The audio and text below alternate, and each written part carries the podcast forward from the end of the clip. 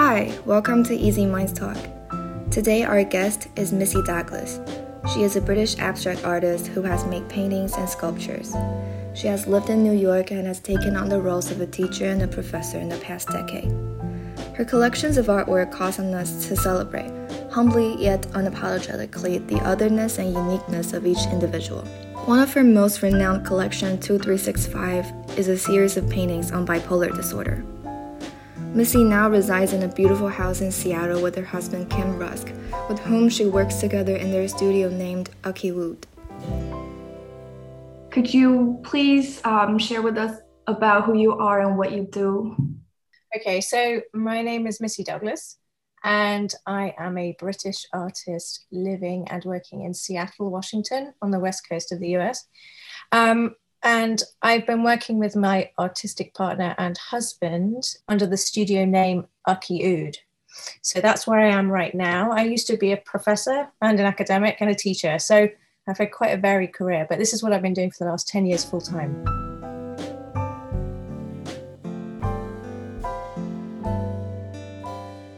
All right, let's talk about art first, shall we? Sure. okay. What does art mean to you? What does it mean to me? It's essentially my job and my life. So yeah, I mean it's it's pretty much everything. It's it's kind of like a vocation, I would say. If if that's not too grand a way of describing it, mm-hmm. because it does dominate my life. It's what I do every day. I work nearly every single day as well, mm-hmm. and it is how I define myself primarily and that's how other people see me too. If, if, anyone had to describe me, that's the first thing they would probably say. Um, and uh, you, yeah, it is a it is a vocation because you do have to make sacrifices. So it's not a job that everybody can do. I mean, you, you do have to make big financial sacrifices and social sacrifices and lots of other things. Um, I mean, there are not many jobs where you work for hardly any pay. So you have to really be passionate about what you do.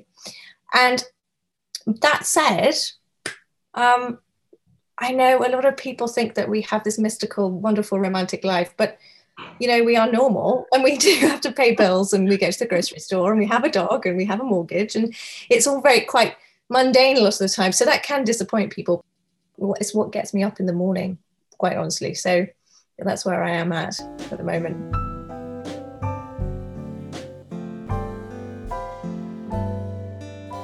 Are you able to feel better after making art or doing some artwork? And in other words, how much do you think we should rely on art as a means to heal or feel better? I think that um, that's a really good question, actually. And it's, it's something that I've often been asked. I think it has a great therapeutic power. And we know that art therapy is a field which is expanding um, at the moment. Um, I think it's very beneficial for people especially during this time of COVID, I think a lot of people have been trying to find ways to n- not only occupy themselves but make sense of um, what's going on around them and, and, to calm themselves down. And I think a lot of people have turned to any kind of artistic endeavor um, in the last year or so. So I think there's been an explosion in the appreciation of how valuable it can be. I mean, I can't imagine a world without any kind of culture or visual arts. I think it would be a jolly nasty place if we didn't have it. And I think, I hope that people realize the value of it, especially after the troubles of last year. Let's talk about your collection of paintings, two, three, six, five, or how should you read it? It's uh, yeah, two three six five is. Well, let's talk about this um, collection collection of paintings, which has been featured on quite a few renowned platforms such as Psychology Daily and BBC. Could you please tell us a little about this collection? Uh, what was your inspiration? What was the main outcome of it, especially after an entire year of um, going off medication, uh, as you mentioned on Psychology Daily? And maybe you can see what that this name means for.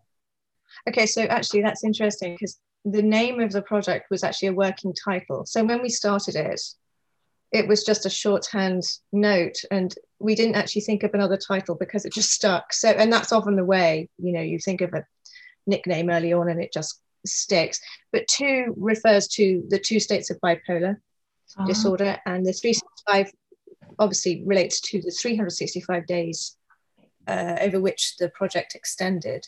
Mhm. So, just to give you a little potted history, I mean, obviously you know this, but just to go over the background of it, at the end of 2012, so we're going back quite a long time now, um, we were thinking of um, projects we would do the coming year, and uh, I we discussed well, how about if we look at bipolar disorder as a subject in its own right. Um, and bear in mind, this is so we're looking at nine years ago. Now, this, you know, people weren't as well versed in mental health as they are now. I think that things have changed even in these last few years. Right. So it was a bit of a gamble. So, and also it was a gamble for me personally because I hadn't told anyone that I had this. You know, I, I had this disorder. This was my way of almost coming out about it mm-hmm. and it felt a bit safer because I was using my cloak of work to to sort of kind of creep out. No, I didn't do. I didn't want to do a big announcement.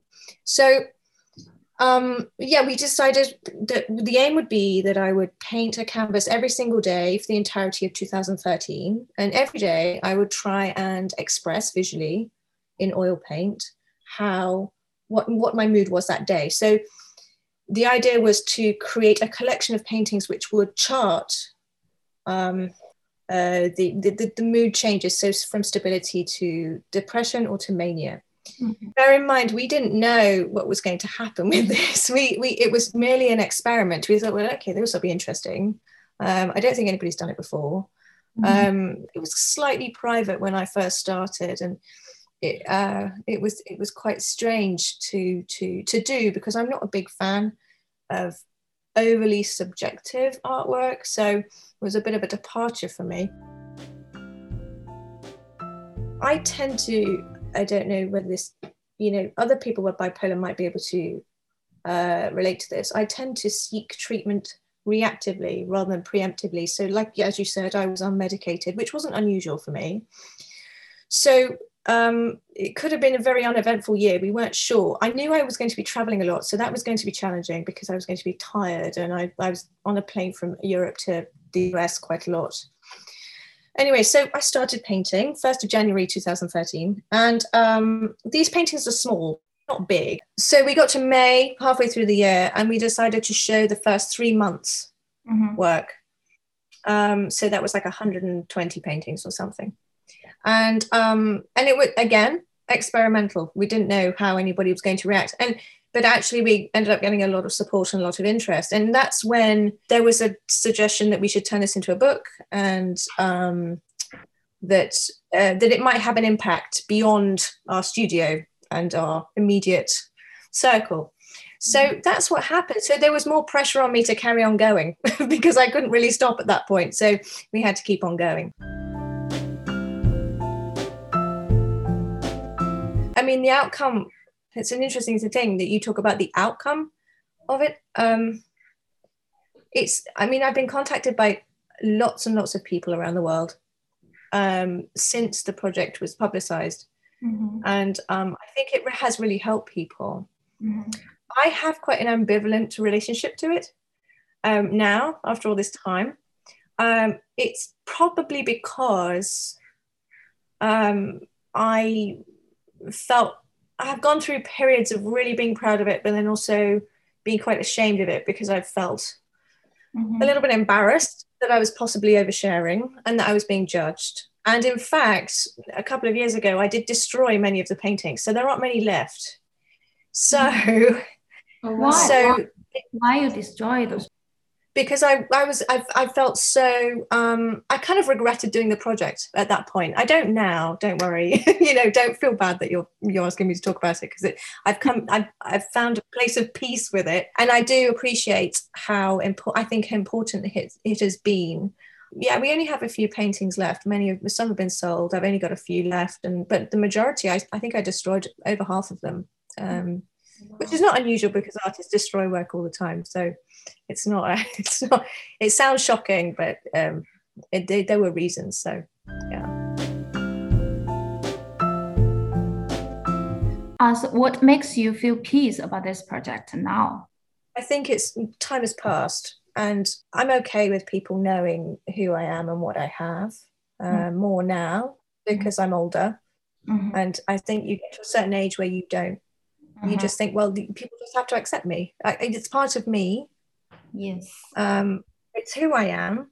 Mm-hmm. Um, I just think it was difficult. I think it was part of a process of when you do reveal something like that, you are very fearful about being judged, or that it have it have, may have an impact on your career, or on your or on your family, or on your your friends. You worry that you might be rejected, and I was worried about that, and I did ruminate over that a lot. Um, I also got to a point where um, uh, I, you know, there was a big push for me to become an advocate for people with the disorder. Mm-hmm. And I felt a bit uncomfortable with that. I, I, you know, I didn't feel qualified to. I was, you know, as far as I'm concerned, I'm just a painter. Well, I was a painter at the time, just an mm-hmm. artist who just happened to have done this project. I, I didn't feel like I had the right to speak on behalf of anybody else. Mm-hmm. So, um, but now, you know, think, yeah, things have moved on and I am proud of it. And I, I do see the value in the project. And I think just the sheer number of people who contacted me, I, you know, it, it really did help a lot of people. And it encouraged a good conversation. And I think, like I said, it was early in the broader entering of mental health into the public consciousness. It was, if it pushed things on a little bit, then it did its job. So that was good. Yeah. So, what would you say the benefits, or maybe just you know aspects of raising awareness through art rather than having people learn about it from an uh, directly from an academic or scientific study i think it possibly was a little bit more relatable. Um, and it wasn't preachy you know i wasn't sitting um, oh gosh i don't know how to describe this really. I think it's something that people were fascinated by.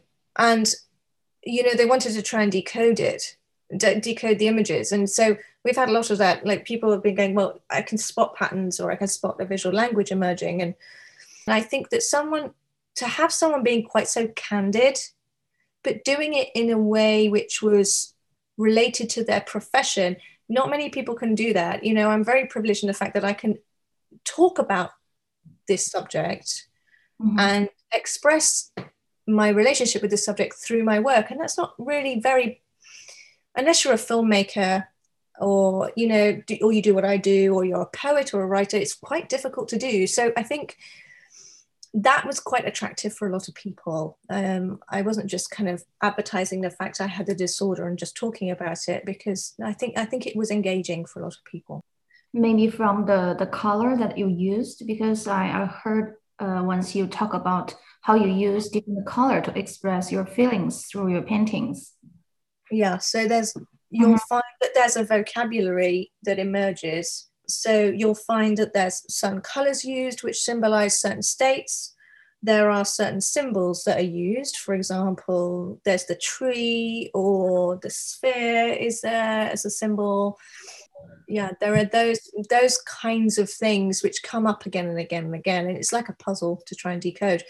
In the book that was published alongside there were diary entries so people could cr- try and connect the dots mm-hmm. and this has been um, trying to analyze the project has been a subject the subject of some academic theses now as well so i think there's someone writing a phd on it uh, over here in the states somewhere so it's it's a nice big massive work that people can get to their teeth into and try and crack the codes. Yeah. What would you say to people who want to use art or artistic expression as a means to cope with stress or hard feelings? I think it's a really good idea. Sometimes talking to somebody can be too difficult. You don't want to burden people. Right. You may well feel like we were talking about judgment. People might feel that worried that they will be judged. Yes, so sometimes whether it be just picking up a pencil and a mm. piece of paper, you don't have to invest in big amounts of equipment. Mm-hmm. It can be really, really, really therapeutic and beneficial. And you know that, yeah, there are art therapy courses out there that you can take um, with trained professional mm-hmm. art therapists who can really, really work to rehabilitate and to support and to help people through bad episodes and bad times and uh, illness. Do you consider uh, your project as some kind of art therapy for the public who share the same emotions as you? Because you it, the project lasts uh, like a, a whole year, and each day you you create a painting to express your mood. Sometimes it's normal, sometimes it's bad, right? Yeah, I mean, I think you're right. I think I had several people, um, many people contact me mm-hmm. and tell me which image related to them specifically. Mm-hmm. or indeed or even triggered an emotional response. Um, so yeah they would pick specific pictures and say well you know number 125 really spoke to me. That's exactly how i feel. Mm-hmm. um, you really captured that emotion that day. You really captured that mood. That's exactly how mm-hmm. you really visualized how i feel. And so and it was fascinating to see the different images that people latched onto. So mm-hmm. um, yeah, I mean, it, I mean, there were some that were very popular that people really held on to. I mean, I had some images where I had a, a lady, and, and she said to me, "My goodness, I had a panic attack when I saw that because I felt extreme anxiety because I said you tapped exactly into the the core of the the emotion that I feel when I feel like that." So yeah, I think it could unlock the essence of certain emotions inside people. So yes, I think it was. It might not have been therapeutic for me, but it was very therapeutic for everybody else. So yeah, and that's good. You know, if, if it, it helped people, then that's fantastic. Uh, I feel like the therapeutic effect actually comes maybe much later than being able to, I don't know, feel empathize. Maybe probably much later than a panic attack, and you know somebody out there is feeling the same as you are. I guess right, that's Right, probably the power, you know. Now let's move on to your studio and some of your other projects. Sure. You have a studio with your husband Kim. How do you interact with people around you when you're, say, feeling uneasy or just, you know, consumed by work? In terms of my work, um, if I'm having trouble and I'm feeling difficult to concentrate, then I either do two things. Number one, I get away from the studio and we go hiking. We're very lucky here because we live, you know, the, the mountains are very close and this, you know, the ocean's very close. So we live somewhere where you can just go out and get away from people, get away from the city, get away from work. So if I have to work, I do something which is called process work, which is repetitive um, small tasks. So, for example, in our work at the moment, our recent sculpture involves the hand casting and applying of thousands of thousands of tiny elements. Mm. And I find that doing something like that is almost meditative. I can just I can concentrate and it's quite mundane. I but it also levels out my brain so I don't have to really it kind of calms everything down. Yeah. So in a way that's therapeutic, you see. Yeah. So actually, you know, that's kind of kind of works. Yeah. Um, but um, no, I, I mean, I tend to be pretty private about episodes. I don't, I don't share them with anybody. Um, my husband knows because we work together and live together. But that that's about it. I tend to keep it quite private. Mm-hmm. Um, but everybody has their own because it's such an idiosyncratic disease. Everybody has their own tactics and methods of living with it. Mm-hmm. So um, those are my uh, tactics. And also you know we're talking about reality and how do i ground myself in reality? You know reality doesn't change it change it's merely the filter through which you see reality which changes. Mm-hmm. so um, and that that filter affects the way you engage with the world during an episode so during a manic episode or during a depressive episode. And once you appreciate that it's merely the filter in front of you that's changing reality then you come to realize that, that the state that you're in is quite temporary, that these phases pass, they always do. Um, it doesn't matter how long they last, they pass. And that understanding comes from that's something you learn as you your relationship with your illness matures over time. When you first get diagnosed, it can be quite difficult because you feel like you're being buffeted along and you don't really know um, uh, you, you can't really always spot the signs of what's going on um, but you know, I've been lived with this for 20, gosh, 25 years now. Mm-hmm. And so I can spot the signs. And also, I understand that that filter is temporary. And if I just to do simple techniques, um, then I can, you know, and, and implement self care and maybe seek in medical intervention if I really do need it. Then, you know, I can I can get through it. But again, one approach doesn't, you know, one size doesn't fit all, and every, you know, everyone's different. So.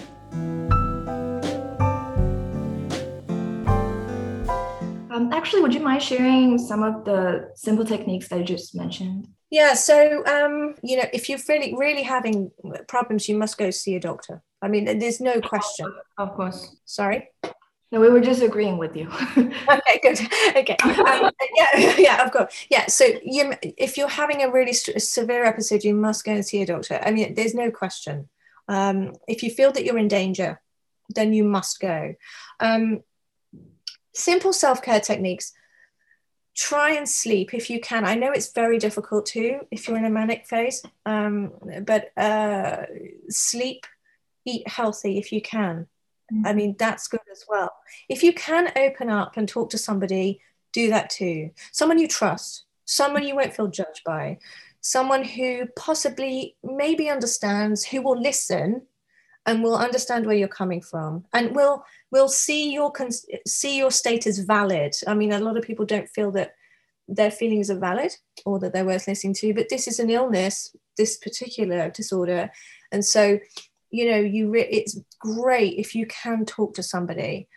Um yeah i mean you know take yourself out of a space if you're feeling overwhelmed if you can't cope that's what I talked about, you know, getting out of the city. Anything which gets you through a day and take it day by day. Because like I said, it will it will pass. It's just about small goals, day to day, trying to just make baby steps to get through it.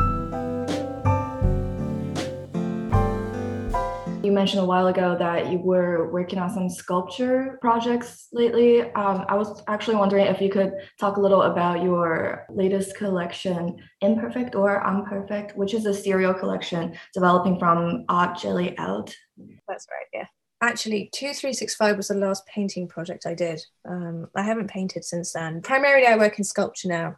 The last couple of projects we've done, I've looked at the concept of being an outsider I think it's something that resonates with both Kim and I slightly. Um, I'm not going to say it's entirely grounded in exper- our experience, but lived experience, but it's it's something that resonates with us, and I think it resonates with a lot of people actually. Even the most confident of us um, do feel like outsiders and a little bit different some of the time. And so, Odd Jelly Out was a project back in 2000 and oh my goodness, you're testing me now. It's a few years ago now. um, and it, it really did look at what it felt like to be an outsider.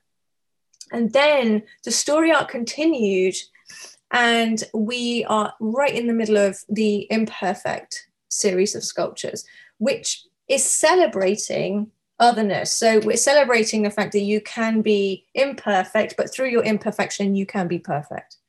And there's no such thing as really being an outsider because everybody is one and that you will find your tribe. There's no question about it. So that's imperfect. And you'll see that there's been a progression in the form of what we do. So Odd Jelly Out was very um, exuberant, uh, large pieces made of glass and light. And uh, uh, we had some very immersive installations where people just liked hanging out with the pieces because they wanted to hang around with them. And ironically, they wanted to hang out with the pieces, even though it was all about being an outsider and not fitting in. So, um, um, so and you'll find the, the new sculptures in the Imperfect series are a lot more abstract. We're playing a lot more with materials because we're saying that through your, your, your uniqueness, you have power and strength. The next work some uh, series we're going to be doing, which we're just starting now. Again, carrying on that story arc. So we've had Out feeling like an outsider. Then Out finds his tribe because he's imperfect, so he finds his imperfect friends. And then the next part of the story is uh, examining how your otherness has the power to change the community around you and the society around you. So, what we're going to be doing is we're going to be creating some large scale wall pieces, which um, really look at sort of create a landscape in which all these characters live. So we're still going to be creating all the characters, but we're going to be creating this world in which they live. So you want to create a, a new world that doesn't exist, or you want to create a real world? Yeah, it's like a new world in which they inhabit. So um, if you think about as a viewer, you go into an art gallery. Mm-hmm. What we like to do is we like to immerse our viewers in an experience. So one of the shows we had a couple years ago was like we uh, the whole room was mirrored, and so and then all the pieces were inside, and mm-hmm. so you felt like you were one of the group. So that experience means you can absolutely relate to the concept behind the pieces and the pieces themselves you know, neither Kim or I like to create work in isolation. We like to have, again, like a story arc and create an entire vision. I really like one one sculpture that you made, the, the a child. I think the, the right part is perfectly figured, and the other half left yeah, left part is it's like an explosion made of glass. Oh um, my god! So that's an old piece of work. That was um, yeah. So that was like I think it was like 2011, 2012. We did that yeah. one. And I really like the expression you said about this sculpture. Is the expression on this child is really strong. You can yeah. see it, but you cannot hear it. It's like trapped in this figure. It's really strong. Yeah, it's that's a you captured. You explained it perfectly. I couldn't explain it any better it's about the frustration of not being heard essentially and that everybody's a child. Mm. and your voice can't be heard. And that kind of i mean although aesthetically it's very different to what we do now there's a kernel of truth running through all of them and they all they all relate. So the old projects we did and the ones we're doing now there's a similar kind of theme running through it. But there's an interesting that was an interesting project those ones it was one of the first set of works we did together and it was very unpopular. Um, people felt quite uncomfortable around the sculptures but, I, but that's okay. And you know to elicit a response is a good thing. Actually, a lot of your projects take on the form of children or some very pastoral or childlike figures. Um, I was wondering if you have or if you have any specific mission on raising awareness in mental health among adolescents or children. It's not. Do you know? It's a really interesting question. I've not. It's not something we've directly been aware of. um, uh, that's, so that's great. That's a really good question. I've been asked. Um, I think. I think we just we use objects from our childhoods and we use memories from our childhoods to explore these concepts of difference and outsiderness and otherness um, and feeling like your voice isn't heard or maybe your true authentic self can't be seen. Um, we do it because well for two reasons. Number one it, it's well known that psychologically a lot of the neuroses we carry as adults start in childhood. So it makes sense that we would use symbols from childhood to explain these things.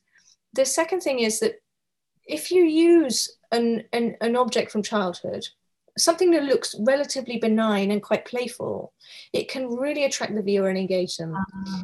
Um, so, uh, especially with our latest work, they look like toys almost and people are very attracted to them. And and and you know the the initial response you get is um smiling and laughing because a lot of some of the work is very smiley. Um, but actually when they spend time around the figures they realize that actually the intent behind these installations is is slightly more sober and slightly more um, troubling. It makes it very accessible. It's a great way of grabbing the attention of your viewer As we close up, could you please tell us a little about how the COVID 19 has affected your life as an artist? A lot of people had, you know, um, a very hard time dealing with the lockdowns and financial stress. I imagine it must be really hard for you as, you know, independent artist. yeah, it's, it's been funny. It's been strange. You know, it's been strange. Um, on the one hand, I mean, I just would like to emphasize we've been very lucky because we've not got sick. So, you know, I, we've been incredibly fortunate. Mm-hmm. Um, uh, we've been able to isolate ourselves fairly easily. I mean, we were really on a treadmill. It looked like the 2020 was going to be a great year for us. We were slated to show in several places. We had some high profile contracts. And then suddenly we were jogging along, jogging along on the treadmill, and then suddenly hit someone hit the emergency stop button and we all stopped. And um, that's the only way I can describe it really. We lost a lot of contracts and we were we have been hit financially very hard. Um, despite that, and despite the fact that we couldn't get materials, I mean, it was very difficult to just get materials. We couldn't, a lot of the materials we use, like resins and plastics, we couldn't get them because they were all being channeled into the PPE production. So it was very mm-hmm. difficult for us to get it. And also, our glass producers had closed down, so we couldn't get much at all. Mm-hmm. Um, although that happened and everything stopped, we got off that treadmill and it was like, hold on a minute, we can breathe now. we can just look around and we can, and we got some freedom and time, which we weren't, we wouldn't have been able to have. And I've spoken to other artists and other people in creative professions, and there is kind of a common sentiment that we we've been able to to take stock a little bit about what we were doing, where we were going, Mm-hmm. And we started experimenting a bit more because we had no aim. Normally, we work towards a show or we work towards a contract or something like that. We didn't we didn't have anything, so therefore, it gave us the freedom to play and experiment a bit more, mm-hmm. and really think about what we wanted to do when things started to get better. So we knew we roughly had a year to kind of really exploit this gift we were given I mean, that's you know, it sounds weird, but it kind of it's kind of been true. Again, we have been so lucky because we haven't had to confront any illness, which has been great. But yeah, I mean, we we've been financially hit, but as has everybody in our industry. I mean, it's been pretty bad, and you know, um, everybody's in debt. That's just the way it is. Everybody's kind of clinging on. It looks like it's coming back. Artists are pretty good at being on their own. So. Yeah so so we've probably fared emotionally okay. There's been silver linings to it. So it sounds like in general your mentality became much calmer towards the end of the pandemic. Yeah i think that i think the key was accepting the magnitude of the situation we were in and the fact that you couldn't control it. Um, once you accept that then you're fine. If you if you keep on fighting against it, then you're not going to get anywhere. Uh, last but not least, what are some of the other things things that you like to do in your spare time to alleviate stress? Some good or you know unhelpful activities that you've tried and like to share. There's some things I can't talk about. no, it's fine. Um, I we ski a lot in the winter, which is great. Um, and uh, we like going hiking, like I said, um, it's very we're very lucky here because the landscape is fantastic. You know we do kind of do mundane things like watch tv and stuff like that. You know getting out getting out into nature is great. And uh and uh you know live music is always good but that's something we've missed this year so. That was all the questions. Thank you so much missy. Thank you so much. Thank you. Thank you. Thank you so much for talking to me Sure, well, sure. Thank you so much for being here. And we definitely appreciated your honesty and how just, you know, straightforward and blunt you were. That was, it, it was really helpful. Thank you very much. Thank you for your time. Thank, Thank you. you so much. Have a lovely day. You too. Have a lovely night.